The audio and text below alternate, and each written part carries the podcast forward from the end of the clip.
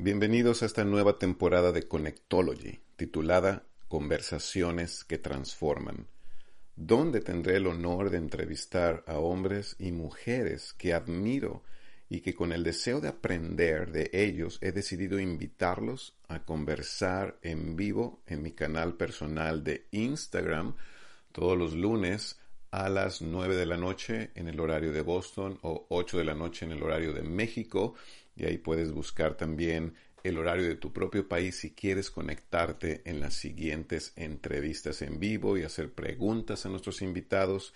En esta ocasión, en Connectology, tengo como invitado especial a Alex Gallardo. Alex es Head Strategy en AXG de Brand Strategy Studio, el que fundó y dirige hace 10 años. Es un vanguardista en el diseño estratégico de marcas y ha sido definido como un pensador agudo, desafiante y un promotor incansable de la creatividad en el contexto de los negocios.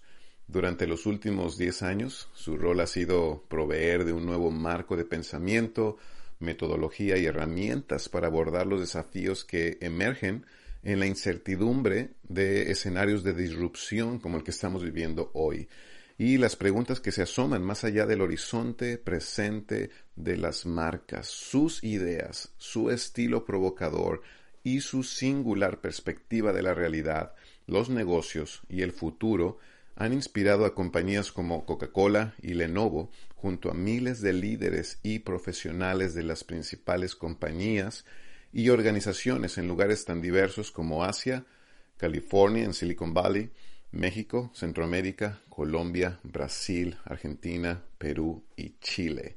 Así que lo que estás a punto de escuchar va a ser algo que puede traer una conversación que transforma y que transforma la mente y que puede transformar también las decisiones que puedas tomar en el futuro. Espero que disfrutes esta entrevista. Y bueno, si el material o el contenido de este episodio es de ayuda o es de inspiración, no olvides compartirlo y también suscribirte al canal de Connectology donde tú estés escuchando este podcast y así seguir recibiendo los próximos episodios. Así que un abrazo y sigue con nosotros en Connectology. Bienvenidos.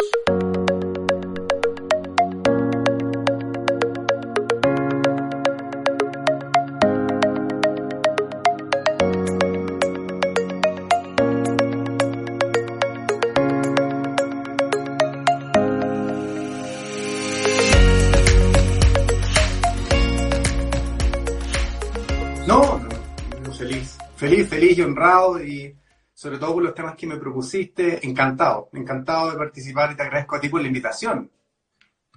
Ya, no, gracias. Y me gustaría que, yo ya comenté un poquito de ti, pero me gustaría que pudieras comentar a nuestros amigos quién es Alex Gallardo, cómo, cómo te defines a ti mismo.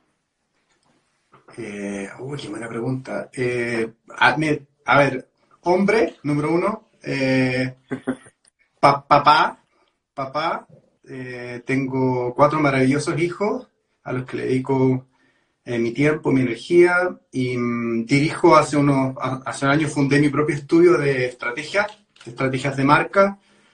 Eh, me gano la vida en eso, trabajo en toda Latinoamérica, viajo mucho o viajaba antes de la, de la pandemia.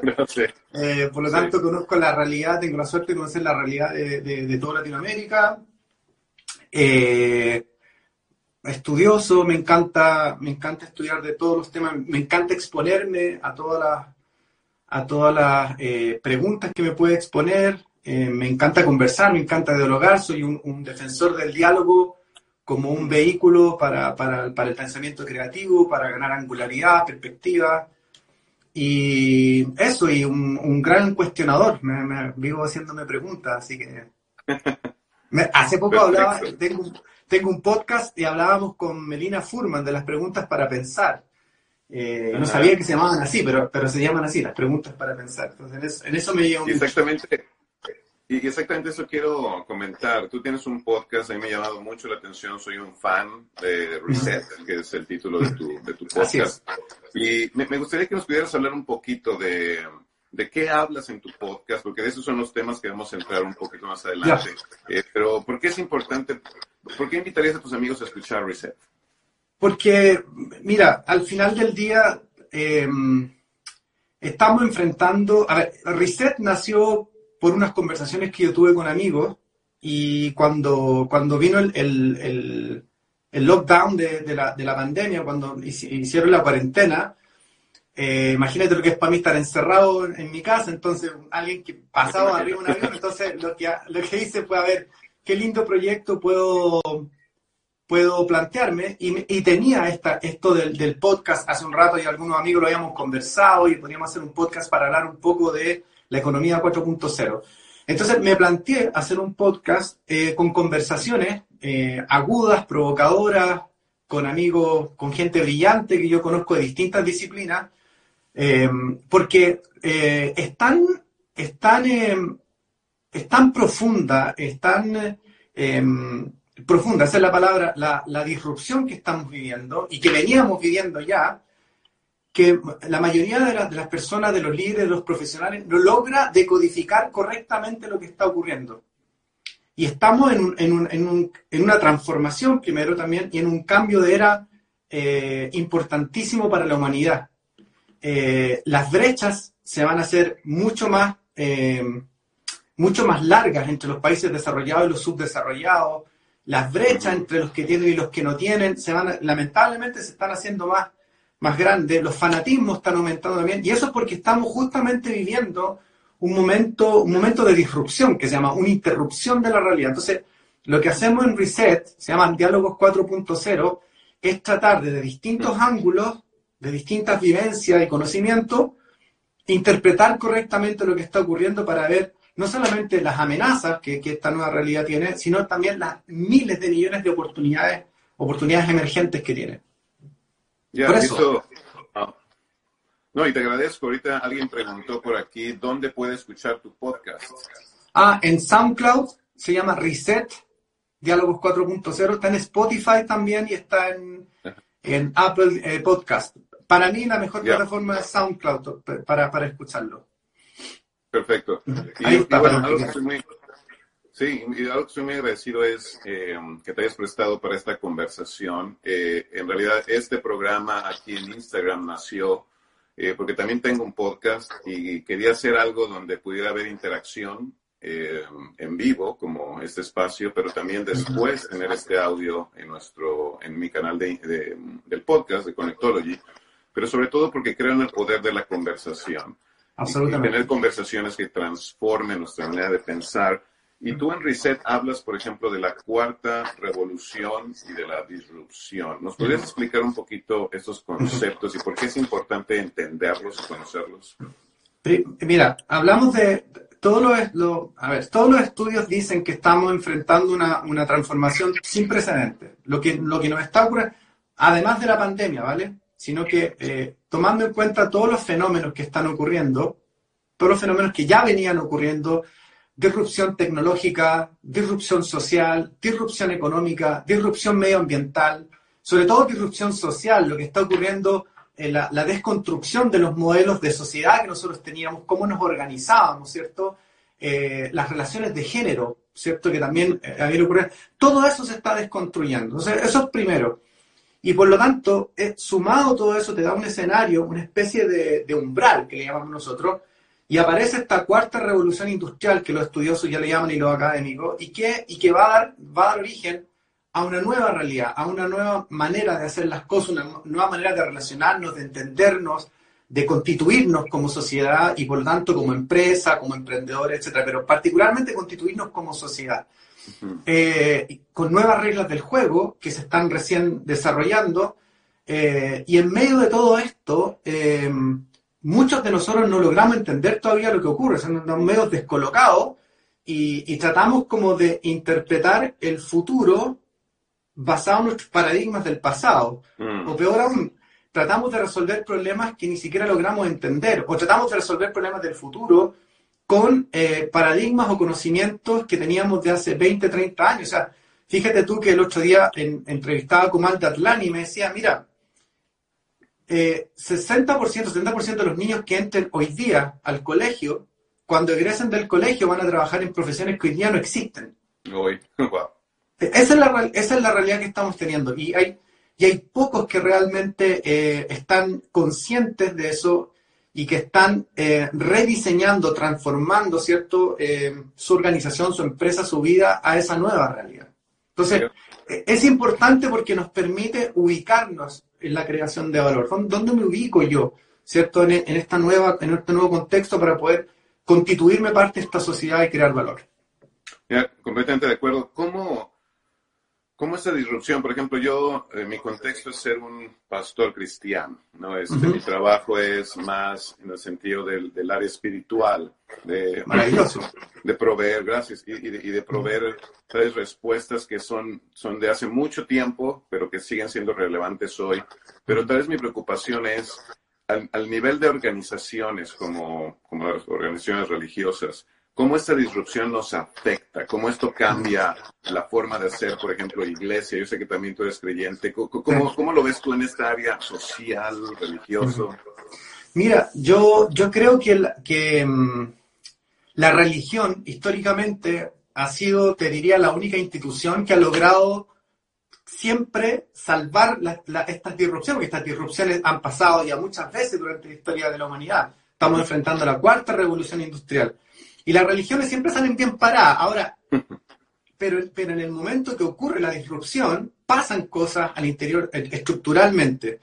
Lo bueno, creo yo, en mi humilde opinión, es que se conservan los principios fundamentales.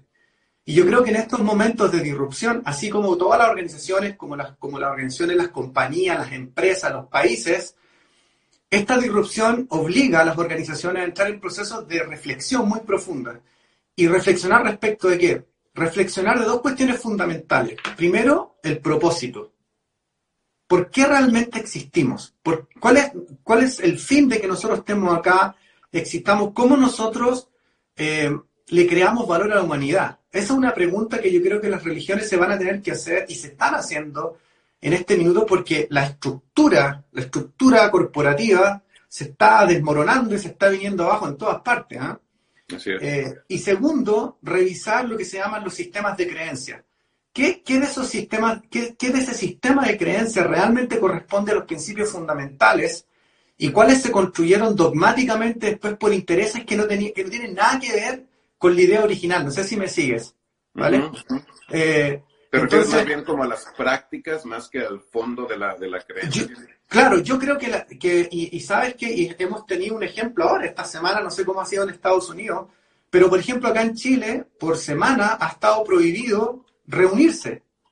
Así es. Reunirse eh, pa, para, para cualquier cosa, incluyendo la iglesia. Uh -huh. Uh -huh. Entonces, los, todos los cristianos, los creyentes, la, no importa qué religión tengan, tuvieron que hacer un ejercicio que es súper interesante, que fue eh, prescindir, ¿cierto? Prescindir del edificio uh -huh. para hacer religión. Uh -huh. eh, eh, igual es, es, potente, o sea, prescindir del edificio, prescindir de la de lo, de, lo, de lo secundario, de lo superficial, para concentrarse en lo que finalmente era lo realmente importante, que era la conexión espiritual, o no, no sé cómo le, cómo, cómo le llamas tú, pero en el fondo conectarse con eso, conectarse con ese sistema de creencias en el fondo. Y, eso y es con ese propósito. Uh -huh. Eso es muy interesante porque tienes razón, ya tenemos ya varias semanas, eh, es un mes que no tenemos ninguna reunión de más de cinco personas, ¿no? que son lo, lo, que está eh, permitido.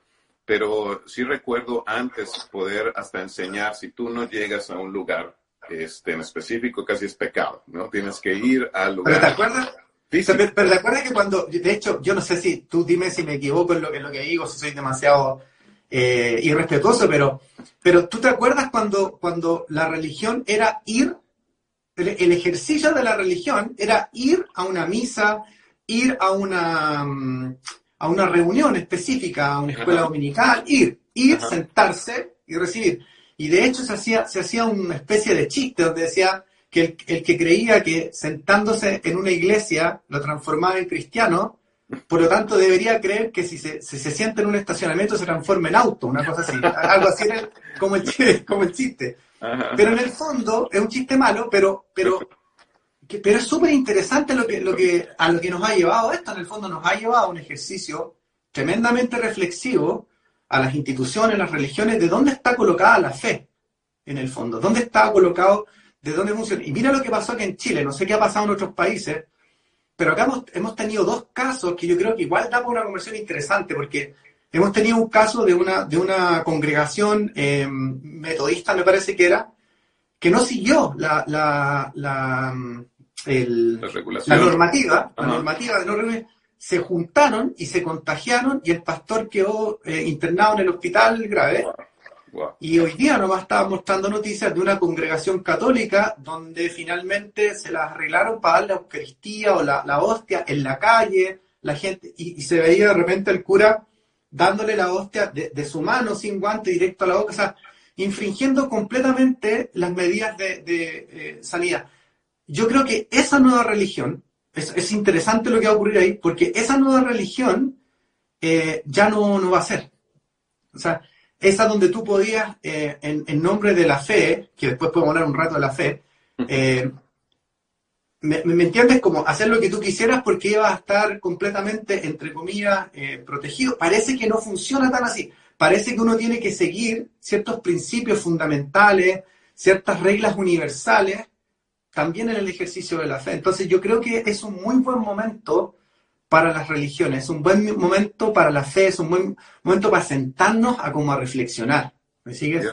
Y, creo que um, lo que he pensado es cómo esto, y tú lo comentaste, esto nos está llevando a lo esencial, a cuestionarnos qué de verdad es este, lo más importante, qué cosas son uh, que podemos dejar en el pasado, qué necesitamos reaprender. Y hay un concepto ahí en en el podcast que tú mencionas, que es deconstruir, la deconstrucción. en, el, en el mundo cristiano se ha escuchado mucho, considero tal vez, no sé si más aquí en Estados Unidos, donde líderes cristianos, líderes religiosos comienzan a anunciar que están deconstruyendo su fe. Y eso a veces los lleva a alejarse de sus primeras creencias y causa como un temor. Pero, ¿qué significaría la deconstrucción? ¿Qué es, qué es deconstruir y cómo eso nos puede ayudar o no en, las cosas fundamentales de la vida, ya sea fe, ya sea familia. ¿Qué piensas tú? La deconstrucción, la desconstrucción es un ejercicio súper interesante porque lo que hace es, y para eso eh, eh, tú necesitas pensamiento crítico, pensamiento analítico para poder observar una realidad y establecer las relaciones que la componen. ¿Cómo está construida esta realidad? Y de ahí ser capaz de separarle y decirle ya, esto para acá, eso se llama de desconstruir. Y una vez que tú tienes separados los elementos, te hacen la pregunta, pero, ¿qué es lo esencial acá? Finalmente, ¿qué es lo esencial? Y eso ocurre en momentos de crisis y momentos de adversidad.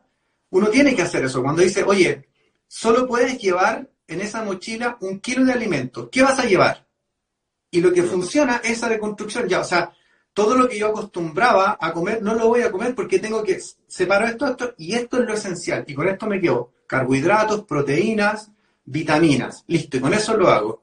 Eso, eso es finalmente la desconstrucción. Entonces, lo que nos está pasando es que, claro, las iglesias han, han, y la religión ha entrado ahora en un momento donde han dicho, oye, esto donde fundábamos la fe, el ejercicio de la, de la religión, que era el ir a un lugar, resulta que ahora estamos diciendo, no vengan, pero no pasa nada con su fe.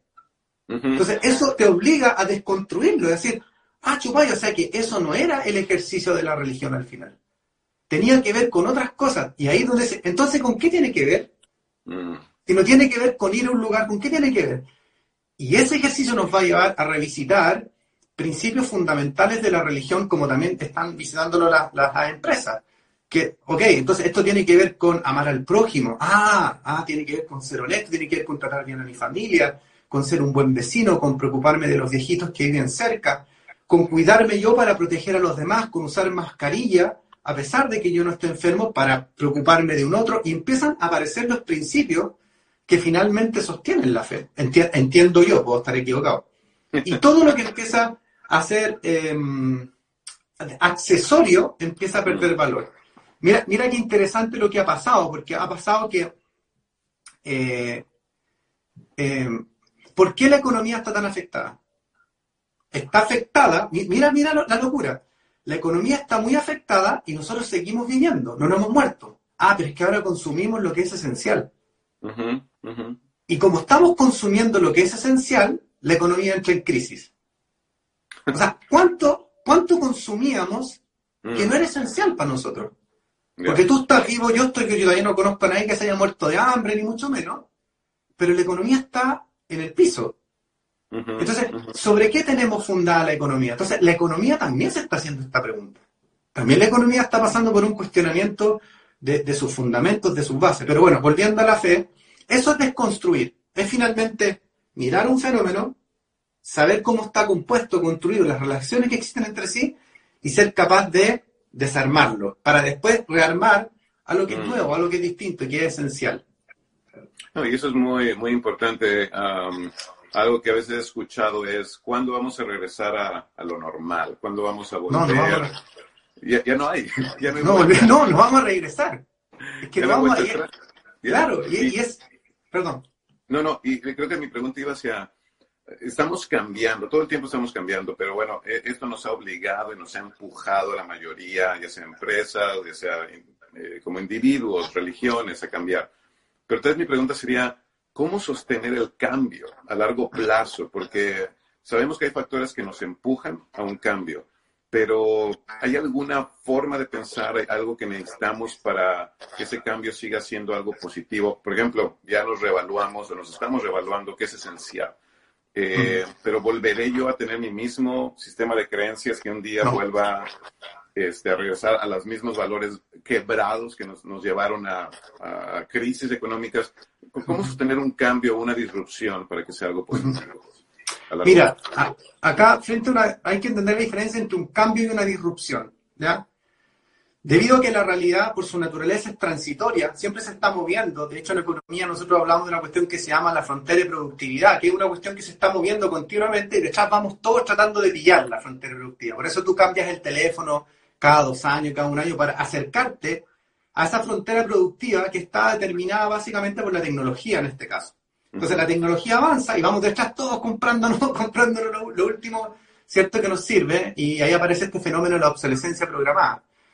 Pero una disrupción es una cuestión mucho más profunda que eso, porque si bien es cierto, esa, esa frontera se va moviendo, se mueve en una lógica, ¿vale?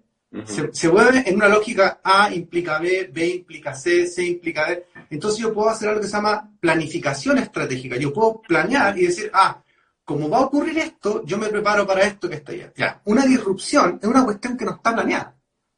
es, algo que es algo que interrumpe, de hecho, disrupción es una palabra como dominguera en realidad, que significa, que significan otra cosa que interrupción. Entonces, lo que hace la disrupción interrumpe la realidad y la quiebra, la desconstruye, ¿cierto? Entonces, después de la disrupción, y por eso se llama una disrupción, nada es igual. Mm. No, puede, no puede ser igual porque se interrumpió la realidad y durante un rato vamos a estar en este estado, ¿cierto?, de disrupción medio medio caótico, ¿cierto? Medio líquido, medio ambiguo, donde todo se empieza a redefinir. Entonces nos estamos cuestionando qué es la educación, por ejemplo. ¿Qué es educarse? ¿Qué es una reunión? ¿Qué es una religión? ¿Qué es tener fe? Y nos estamos todos los días, nos estamos haciendo un millón de... Hay parejas que han pasado tres, cuatro semanas encerradas en la casa juntos y se están preguntando qué es el matrimonio en realidad. Porque no, porque así no se vale, estando 24-7 juntos no se vale, no, no, era parte del acuerdo, ¿cierto? Y yo, a muchos tenían como trabajo un punto de fuga, qué sé yo. Entonces, em, por eso sabemos que es una disrupción. Entonces, una disrupción como característica, eh, Alberto, está en el borde de algo. Imagínate que es el umbral de algo. Es el fin de un sistema.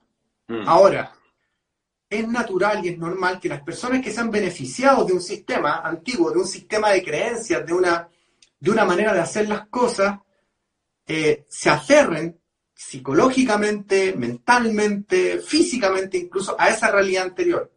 Pero eso es sufrimiento nomás, porque, porque no va a volver a ser. Entonces, nosotros nos vamos a encontrar con dos tipos de personas. Unas personas que van a hacer todo lo posible porque volvamos a la normalidad. ¿Me siguen teniendo como normalidad eh, eh, mantener, ¿cierto?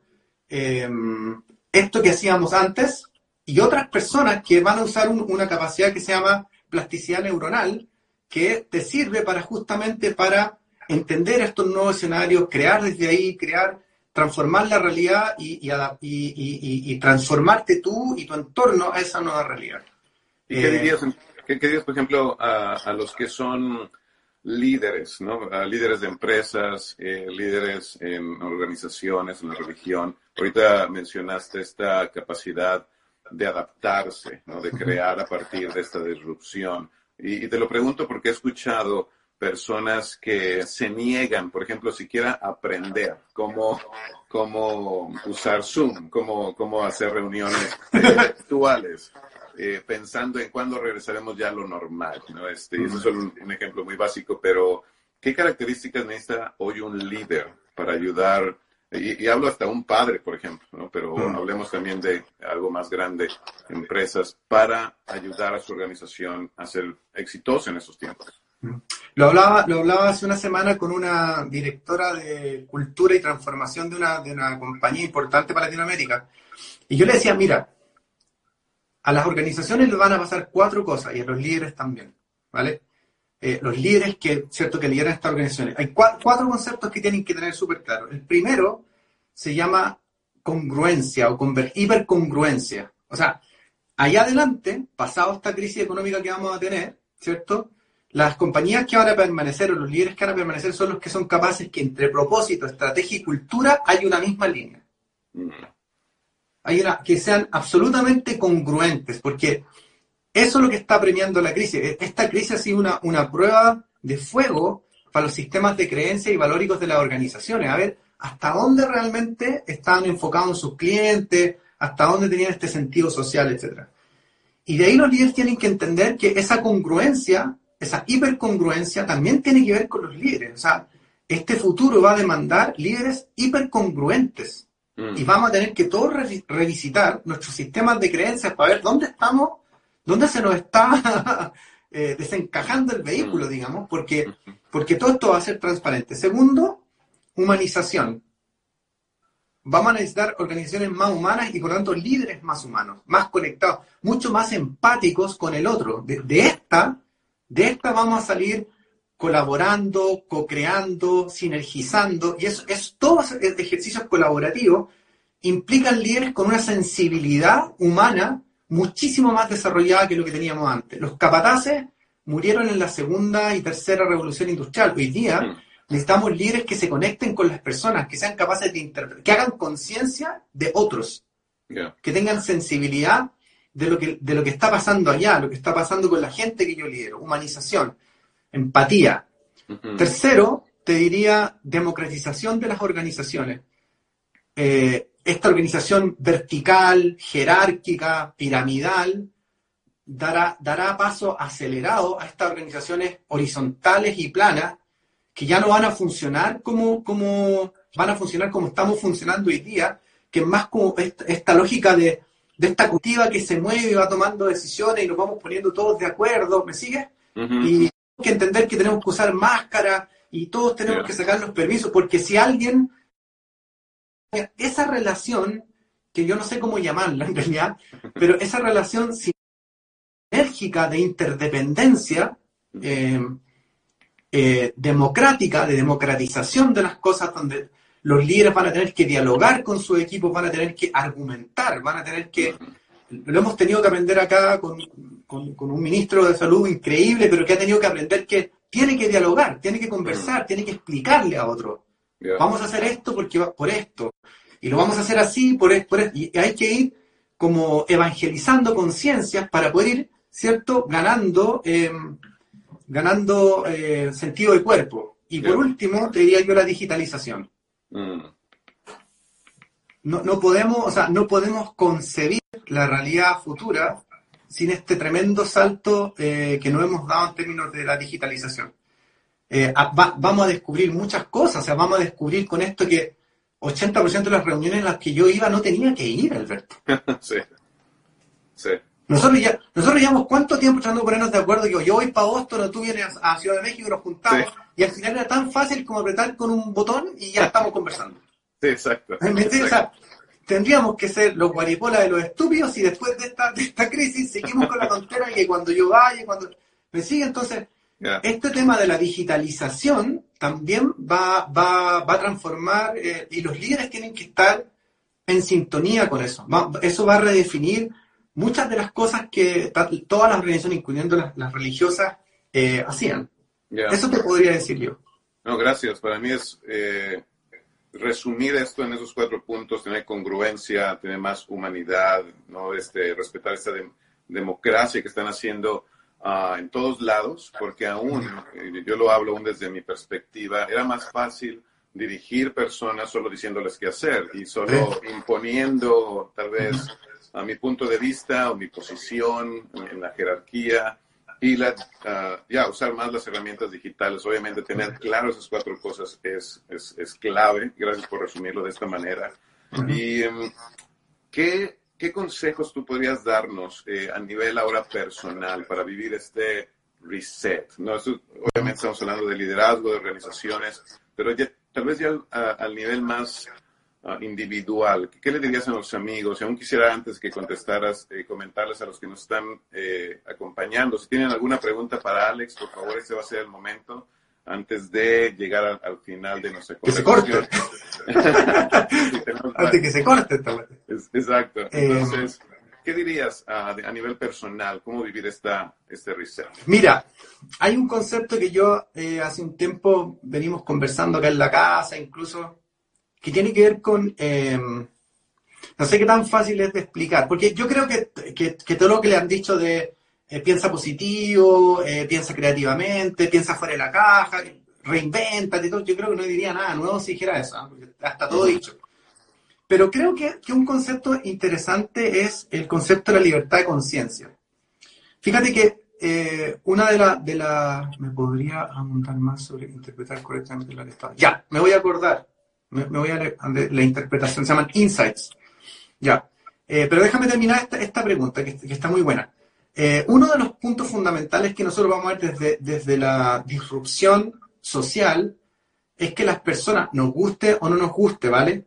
Eh, van a entrar, han entrado en un proceso de empoderamiento. Y esto también ocurre siempre en las disrupciones históricas. El renacimiento, post la peste no sé cuánto, etcétera. Entonces, entrar en este proceso de, empoderamiento implica que de repente el ser humano hace conciencia. Mm. Hace conciencia de una cuestión que es fundamental, que es la libertad de conciencia. Es decir, oye, espérate, pero yo, yo puedo, eh, yo soy libre de pensar en cuanto a esto, mm. soy libre en la manera en que yo em, eh, gobierno mi cuerpo, por ejemplo, para bien o para mal, pero tengo la libertad. Oye, pero yo no tengo por qué Em, tener estos ritos donde tú intervienes en algo que es tan íntimo como es mi libertad de conciencia.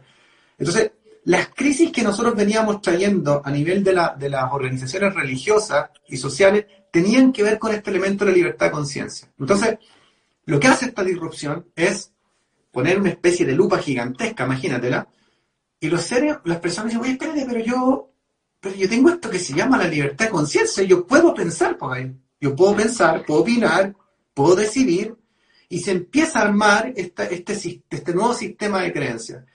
Entonces, dado ese facultamiento que, nos va a dar el contexto, eh, empieza a aparecer este concepto que es el empoderamiento, ¿vale? Y, esa palabra hay que manejarla con muchísimo, em, no sé cómo llamarlo, con cuidado, no con cuidado, pero hay que ser preciso, ¿vale?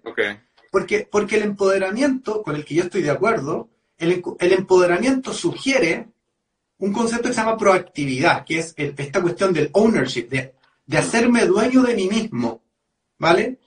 Eh, y desde ahí, desde mi libertad de conciencia, yo articulo valor. Eso es lo que hago, articulo y creo valor. Pero es absurdo pensar en el empoderamiento fundado en la victimización. Porque es totalmente lo contrario. O sea, Mandela, por ejemplo, que es uno de los íconos del empoderamiento, del empowerment, su empoderamiento se fundamenta en la no victimización. O sea, el empoderamiento es lo contrario a la victimización. ¿Y tú cómo definirías la victimización o el empoderamiento basado en la victimización? Porque no, puede existir el empoderamiento basado en la victimización. Mm. Sino que yo entro, entro, en una lógica de eh, pobre de mí, que me está pasando esto, pobre de mí, que algo tendrá que ocurrir, y empiezo a entrar en la lógica de los milagros, en la lógica de que algo, mm. sobrenatural tiene que pasar porque pobre de mí, ¿cierto?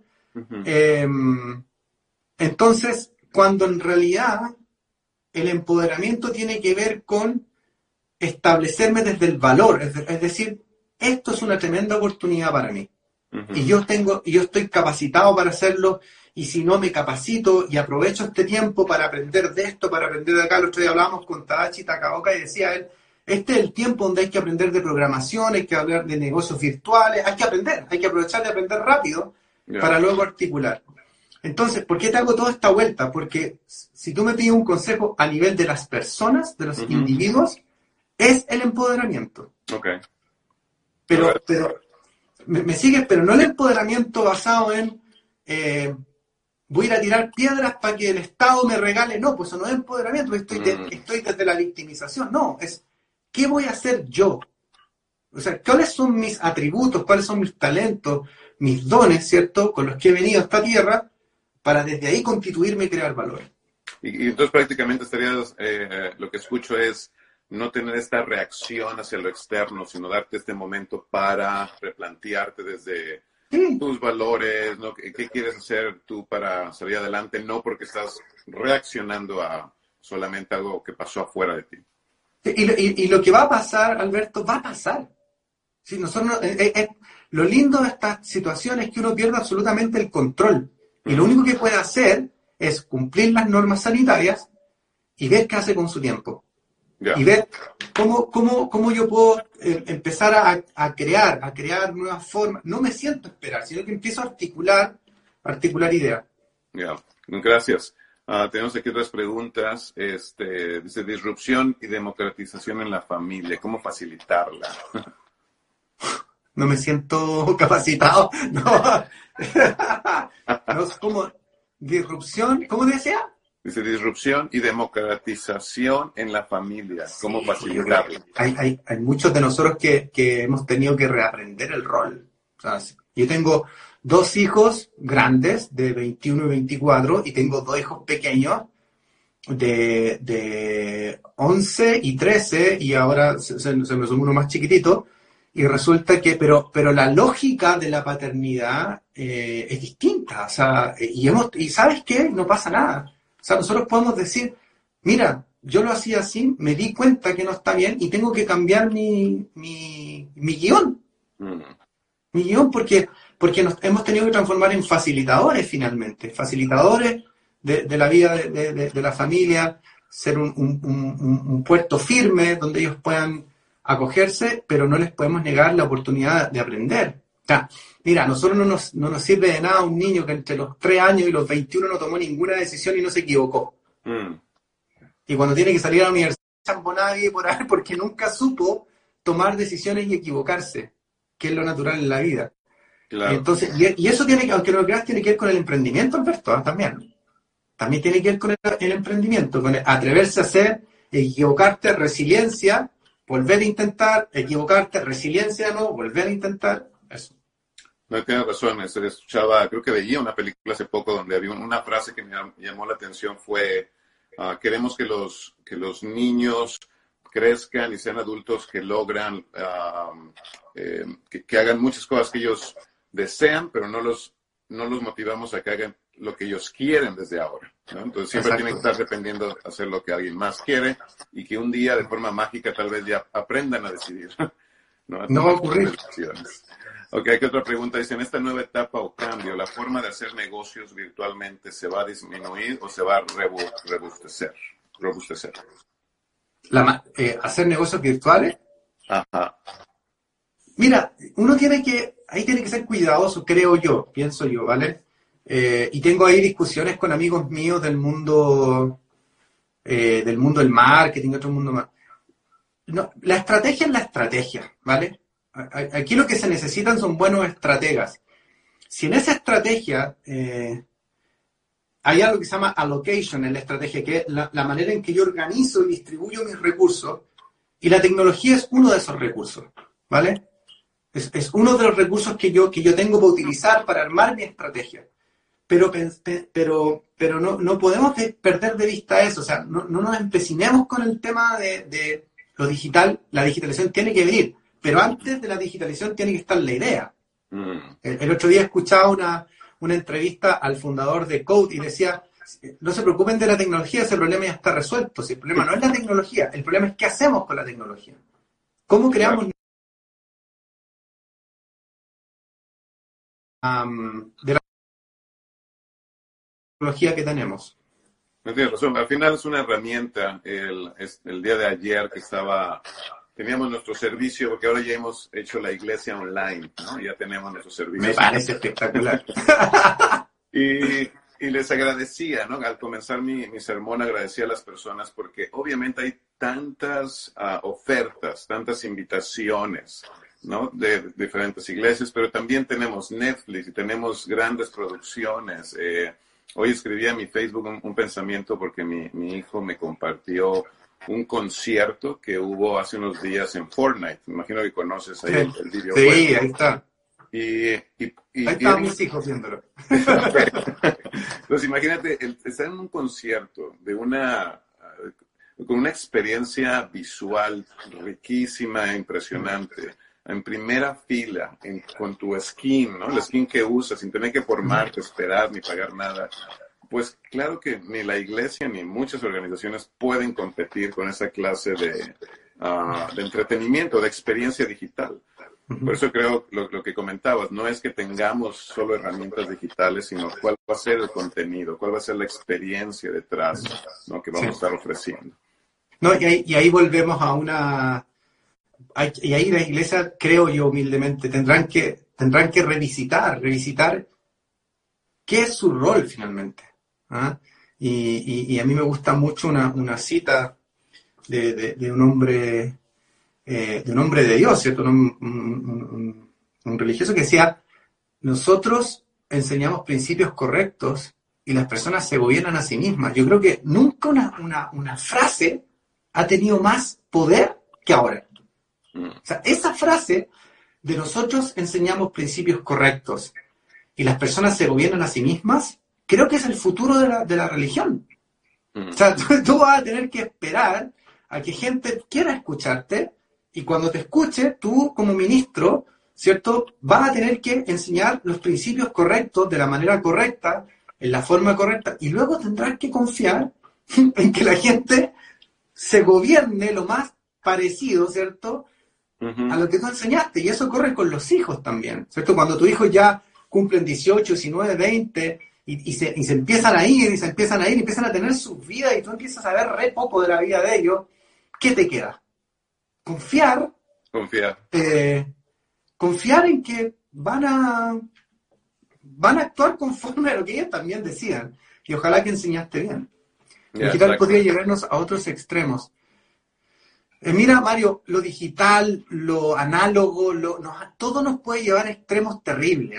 ¿eh? la humanidad ha hecho unas barbaridades que tú no te imaginas en el mundo análogo también. Así que, no, por eso digo que yo creo que lo fundamental, y, ustedes como ministros de la fe, eh, Alberto, van, cumplen un rol fundamental en ayudarnos a conectarnos y revisitar continuamente esos principios fundamentales, creo yo. gracias. No dogmáticos, tío. No dogmáticos. Sí, ¿no? Y, y, quisiera concluir con esta, con esta reflexión de he visto, um, bueno, tengo como 25 años uh, tratando de hacer lo que hago y he, podido ver este cambio, ¿no? Y como dices, hoy es la disrupción, pero he visto un cambio progresivo entre a veces eh, como religión tratar de controlar, ¿no? Con, con, la idea de ayudar a la gente, pero tratar de, asegurarnos que están siguiendo los principios adecuados. Pero hoy ya puedo sentir esta parte de no, necesitamos confiar en la gente, necesitamos ofrecer o facilitar el conocimiento, la herramienta y al final es una relación de confianza, incluso eh, cómo educábamos a nuestros hijos, ¿no? Eh, muchos se burlan o hacen el chiste de, es que yo antes solo mi mamá me veía y yo respondía, ¿no? Con una sola mirada hacía lo que me pedía. Y hoy ya los niños discuten y te preguntan, ¿no? Y es, hay otra mentalidad en la que es cierto, si no comenzamos a cambiar y adaptar nuestros tiempos, eh, la economía de la confianza es lo más poderoso, si no va a ser muy... Fíjate, fíjate que te escucho y me acuerdo de una conversación que tuve hace poco con un amigo que no entendía un poco mi, mi, mi, perspectiva de las cosas. Yo le decía, mira, que la diferencia entre tú y yo es muy simple. Y es que respecto de la fe, yo sé que tengo fe, tú no. Tú, tú confundes fe con conocimiento.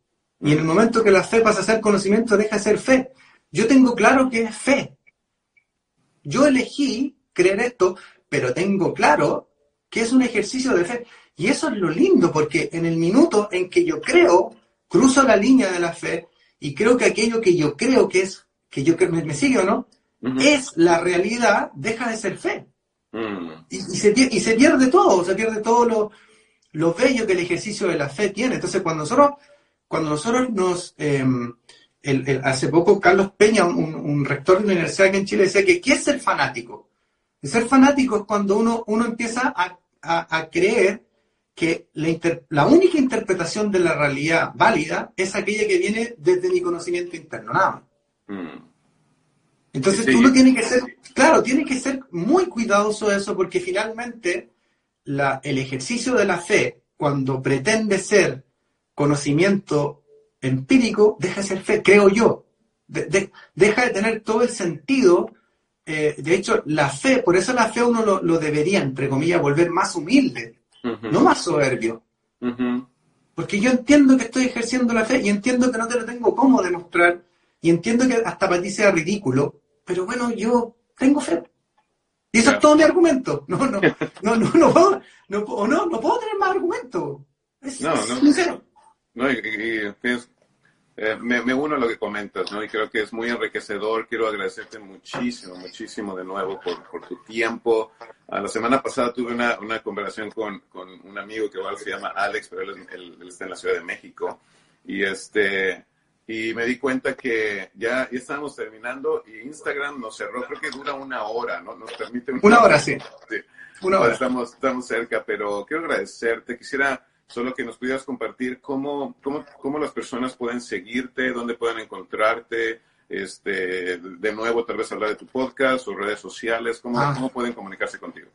En todas partes por Alex Gallardo X, en Twitter y en Instagram. Eh, el, en Instagram también está el acceso a mi podcast. El podcast está en SoundCloud, se llama Reset, Diálogos 4.0. Es, es nuevito, recién vamos en nueve episodios.